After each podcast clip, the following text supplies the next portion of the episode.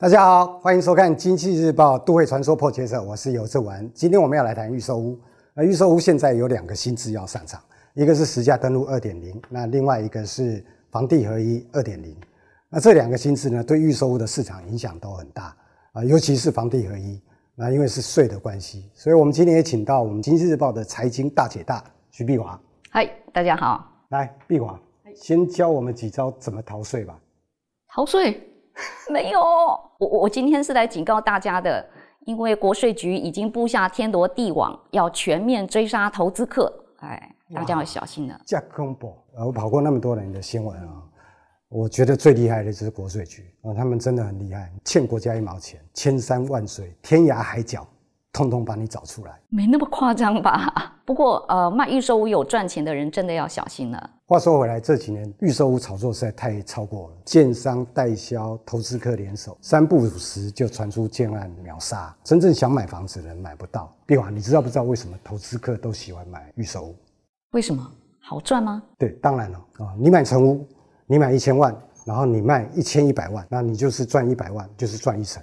如果你买预售屋，你买预购单，也就是红单，你买十万，你卖二十万，那就是赚一倍。如果你是用换约的方式，你买一千万的预售屋，你用一千一百万卖出去，那你买的时候呢，你只要付定金签约，只要一百万。你卖给人家一千一百万的时候，你除了那个定金签约的一百万可以拿回来之外，你还可以跟人家拿一百万，一百万赚两百万，还是赚一倍。哇，赚很大哎。所以呢，买成屋呢，你是算成数的。你赚一成啊，两成啊，但是你买预售屋呢，是算倍数的。难怪国税局要成立专案小组去查，我、哦、这可以扣很多税哎。所以投资客都有一些逃税的招数啊，最常见的就是这种人头，让他们找一些比较没有收入的啊，或是没有收入的人头，可能是自己的子女啊、亲戚朋友，他们因为收入低嘛，那现在的买卖预售屋呢是并入中所税，然后有很多的扣抵额，那他们赚一百万呢，可能只要扣几万块钱。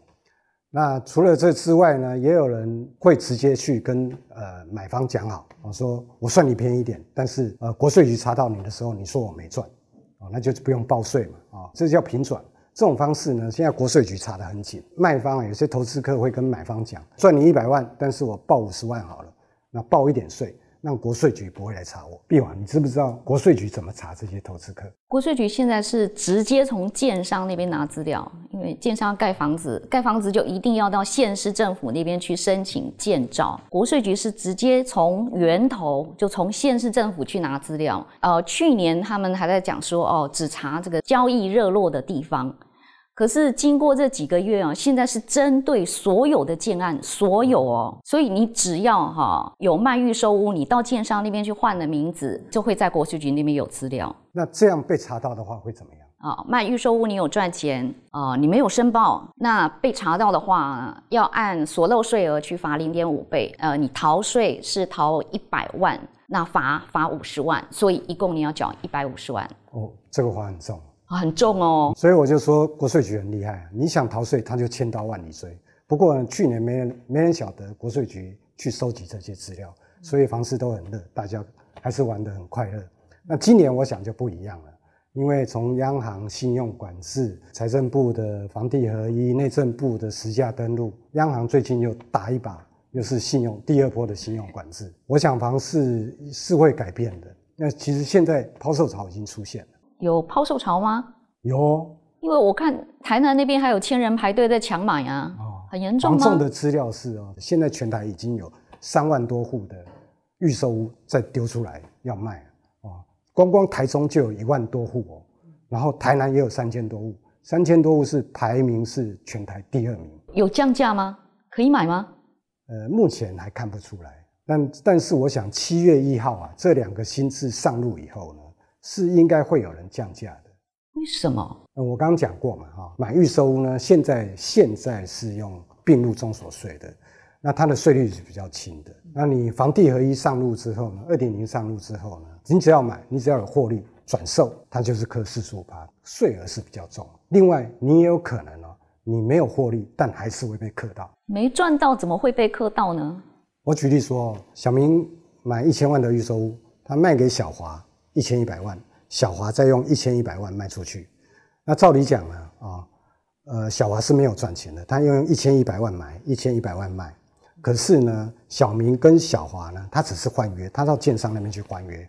那换约的时候，建商不管你们两个是怎么买卖的，反正他就是收一千万啊啊，所以呢，就会变成小华的成本就是一千万。当他用一千一百万卖出去的时候呢，他就会被认定他赚了一百万，所以他没赚钱，可是他要缴四十五趴，缴四十五万的钱。志文说的对，国税局主要是看买卖契约来课税的。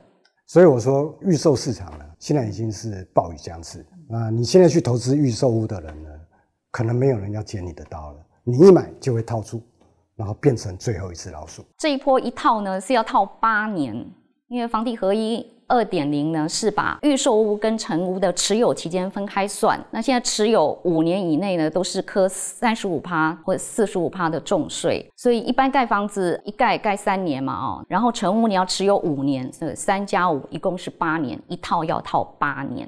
今天我们的节目有点复杂啊，相信大家还是能够理解。那今天我们的节目就到此为止。